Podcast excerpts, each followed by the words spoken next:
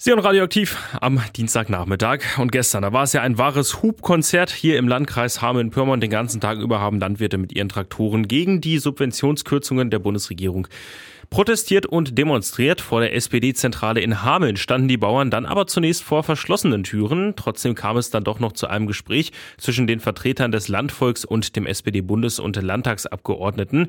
Und wir konnten danach auch mit dem SPD-Bundestagsabgeordneten Johannes Schraps reden. Herr Schraps, der niedersächsische Ministerpräsident Stefan Weil hat ja gesagt, die Bauern haben mit ihren Einwänden recht.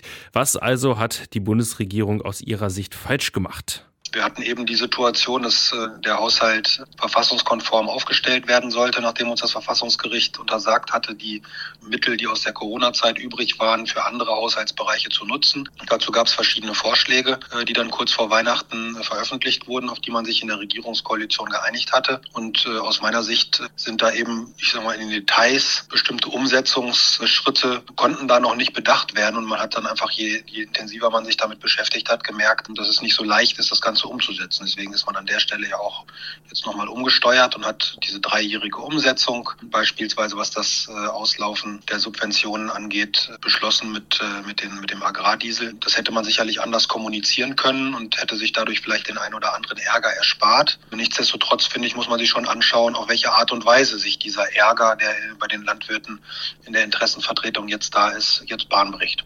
Und die Forderung der Landwirte ist ja sogar jetzt alle Änderungen zurückzunehmen. Demonstrieren kann man. Ich finde, man muss das mit Haltung und mit Anstand tun und man muss dabei auch klare Kante zeigen gegen diejenigen, die solchen Protest instrumentalisieren wollen. Das habe ich in der Vergangenheit, in den letzten Wochen und auch heute nicht zur Genüge gesehen. Das muss ich ganz offen sagen. Wenn ich mir anschaue, wer da mitfährt bei solchen Protesten, dann ist das eben nicht nur der Protest nach inhaltlichen Veränderungen, ähm, wie wir unseren Haushalt aufstellen, beziehungsweise welche Subventionen weg sollen oder nicht, sondern es dann mischt sich da rein eben dann auch ganz allgemeiner Protest, der sich gegen die Regierung richtet, so wie wir das auch schon bei den ein oder anderen Demonstrationen zu Corona-Zeiten gesehen haben. Wenn man natürlich dann, so wie das der Präsident äh, der Landwirte auf Bundesebene, wie das der äh, Joachim Ruckwied äh, getan hat, wenn man den Mund sehr voll nimmt, ähm, dann steht man natürlich auch unter einem erheblichen Erfolgsdruck. Und selbst wenn dann Subventionskürzungen größtenteils zurückgenommen werden und man eben nur auf seiner 100%-Position beharrt, dann ist es eben schwierig, dann tatsächlich einen Kompromiss zu finden. Der gehört zur Demokratie aber dazu.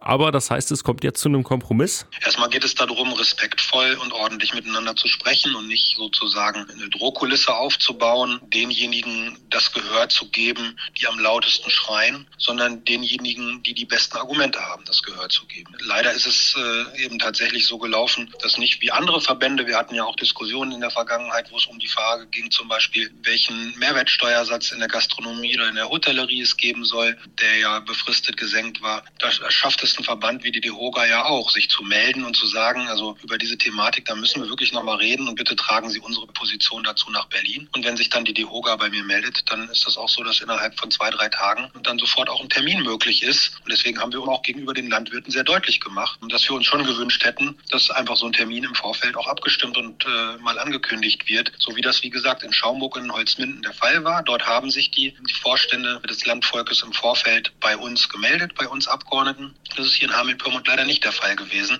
Das sagt der Bundestagsabgeordnete der SPD Johannes Schraps zu den Protesten der Landwirte gestern hier bei uns im Landkreis Hameln-Pyrmont. Immer gut informiert, immer von hier. Alles, was das Weserbergland bewegt.